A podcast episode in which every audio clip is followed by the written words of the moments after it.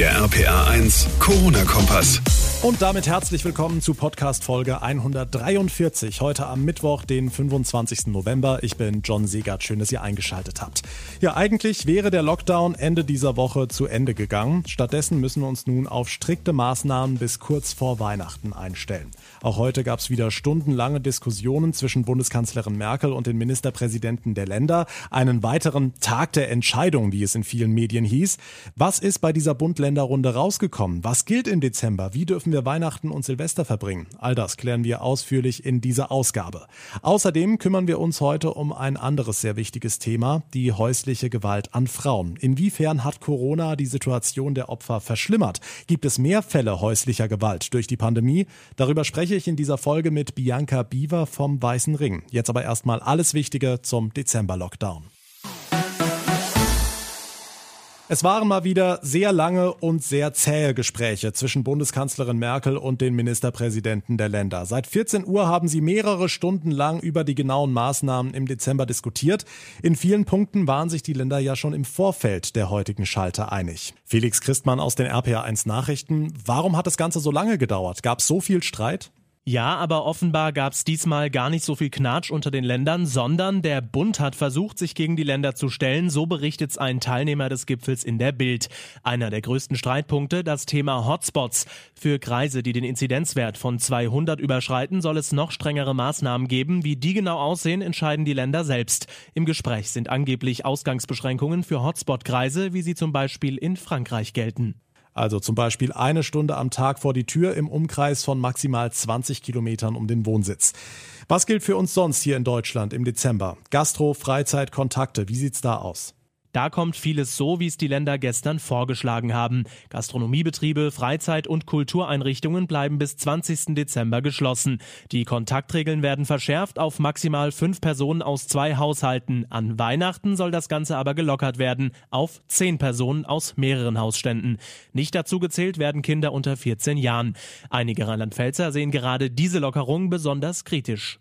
Also vier Tage vor Weihnachten in die Quarantäne und dann raus aus der Quarantäne. Und was bringt das? Schwachsinnig. Dann sitzt man Weihnachten zusammen mit zehn Leuten und fängt sich dann Corona und geht der ganze Spaß von vorne los. Mal ganz im Ernst. Waren Sie vorher ohne Corona regelmäßiger? Bei Ihren Großeltern, bei Ihren Tanten? Haben Sie die Menschen unterstützt, Ihre Nachbarn?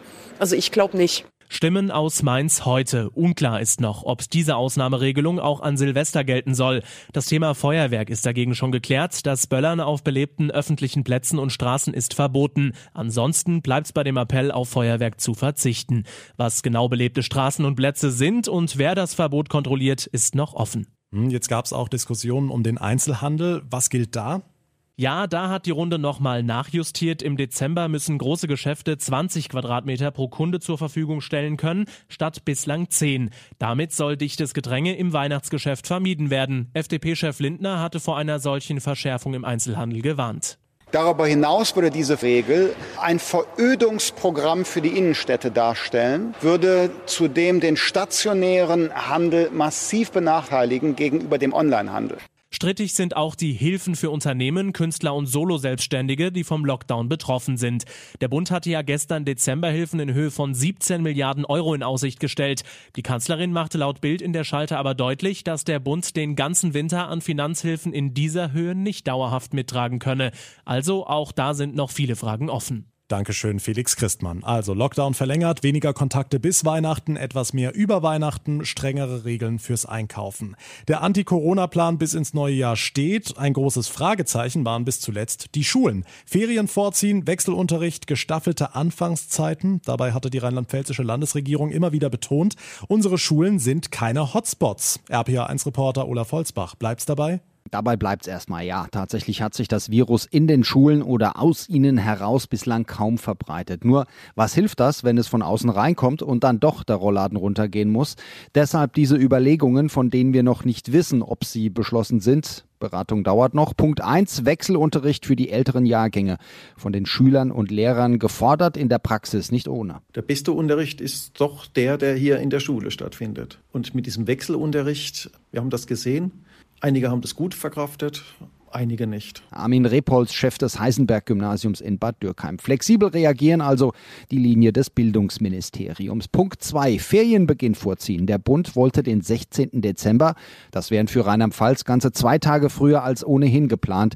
Cornelia Schwarz vom Philologenverband. Also wir sollten auf keinen Fall jetzt anfangen, irgendwelche Ferien zu verlängern oder zu verkürzen. Wir sollten klar machen, dass es eben in den Weihnachtsferien darum geht, äh, sich ja nicht zu sehr dem Feiern hinzugeben, sondern eben Abstand zu halten tatsächlich, damit eben das Abitur reibungslos über die Bühne gehen kann. Rheinland-Pfalz schreibt das Abi früh im Januar schon in gelüfteten Räumen, dann wohl in der Daunenjacke. Eine Idee, von der man vorab so gar nichts hörte, gestaffelter Unterrichtsbeginn, damit sich nicht alle auf einmal in die Busse quetschen quetschen müssen. Das sind Probleme, ganz klar. Die sind auch nach wie vor nicht gelöst. Die meisten oder einige Schüler lösen das, indem sie mit dem Fahrrad kommen. Und es werden doch viele auch gebracht, ja, mit dem sogenannten Mama-Taxi. Tja, was gefährlicher sein kann als das Virus, wenn man die Bilder von manchen Schulen sieht. Der Corona-Plan bis ins neue Jahr. Wie genau es in unseren Klassensälen weitergeht, das wissen wir noch nicht. Wir warten zum jetzigen Zeitpunkt, zum Zeitpunkt der Produktion dieses Podcasts weiter auf Ministerpräsidentin Malu Dreyer. Hat mal wieder länger gedauert heute mit der Kanzlerin. Dankeschön, Olaf Holzbach. Ganz anderes Thema, dafür nicht weniger wichtig. Im Gegenteil sogar, die Aufmerksamkeit für Gewalt gegen Frauen hätte schon vor der Pandemie deutlich größer sein können. Jetzt in der Corona-Zeit könnte sich die Situation für viele Opfer sogar noch verschärfen. Heute ist der internationale Tag gegen Gewalt an Frauen, der sogenannte Orange Day 2020. Denn um auf diesen Tag aufmerksam zu machen, werden in vielen Städten Gebäude und Wahrzeichen orange erstrahlen. Gibt es durch Corona denn jetzt mehr häusliche Gewalt? Darüber spreche ich mit Bianca Biewer. Sie ist Bundesgeschäftsführerin Weißer Ring. Frau Biewer, wie ist die Lage für die Opfer aktuell? Wie stark bemerken Sie die Corona-Krise im Moment? Die Zeit der Pandemie führt dazu, dass Familien Angst um ihre Jobs haben, dass sie Angst um die finanzielle Sicherheit für die Zukunft haben, dass sie mit vielen Personen teilweise in sehr beengten Räumen zusammenleben und das sind alles Faktoren, und das wissen wir als Weißer Ring seit über 40 Jahren Arbeit, die dazu führen, dass häusliche Gewalt definitiv zunimmt. Hm, und die Dunkelziffer, wie hoch ist die? Die Dunkelziffer im Falle der häuslichen Gewalt ist enorm hoch, denn es ist ein besonders schambehaftetes Delikt. Die Täter kommen immer aus dem nächsten Umfeld, sind Familienangehörige, sind Partner. Und das führt natürlich dazu, dass die betroffenen Opfer sich wesentlich schwerer tun, aus dieser Gewaltspirale heraus sich zu befreien und Hilfe in Anspruch zu nehmen. Das dauert Jahre, viele, viele Ansätze und ist sehr mühsam. Insofern ist das ein Delikt, was leider mit einer extrem hohen Dunkelziffer versehen ist. Okay, was müsste sich in unserer Gesellschaft ändern, damit mehr Menschen, die häuslicher Gewalt ausgesetzt sind, damit an die Öffentlichkeit gehen? Unsere Gesellschaft muss sich diesem Thema öffnen. Wir müssen akzeptieren, dass häusliche Gewalt ein Thema ist, was in Deutschland jeden Tag stattfindet. Dass es sehr viele betroffene Menschen gibt, die Opfer davon werden und wir müssen eine ganz andere Aufmerksamkeit für das Thema bekommen. Und zwar unabhängig davon, ob unser Land jetzt in einer Gesundheitskrise ist wie derzeit oder nicht. Es ist ein Thema, in dem wir uns viel stärker auf andere einlassen müssen und aufmerksamer sein müssen und dann gegebenenfalls Hilfe anbieten zu können. Hm. Woran kann ich denn erkennen, dass es in meinem Umfeld Fälle häuslicher Gewalt gibt? Es ist natürlich nicht so, dass man häusliche Gewalt in der Regel daran erkennt, dass ein Mensch mit Verletzungen auf einen zukommt.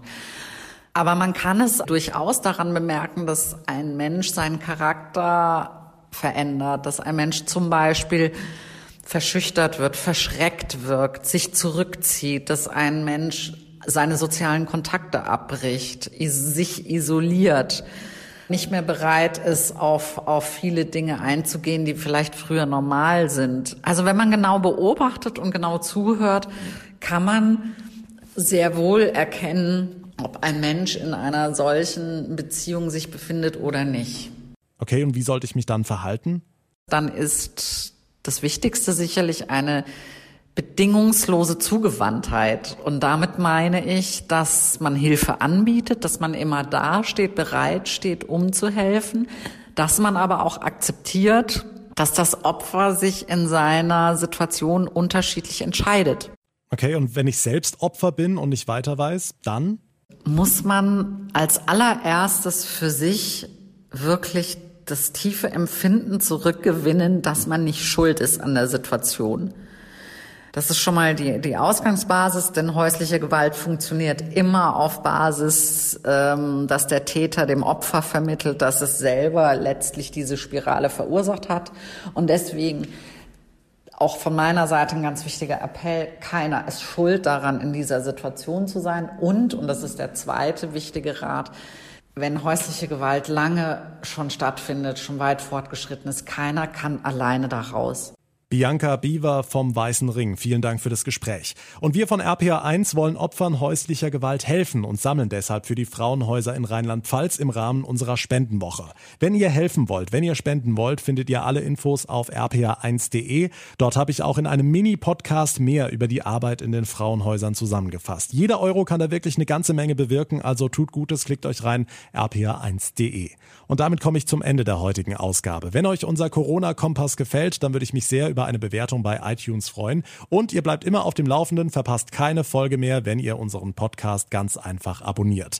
Mein Name ist John Siegert. Ich bedanke mich ganz herzlich fürs Zuhören. Wir hören uns in der nächsten Ausgabe wieder. Bis dahin eine gute Zeit und vor allem bleibt gesund. Der RPA 1 Corona-Kompass.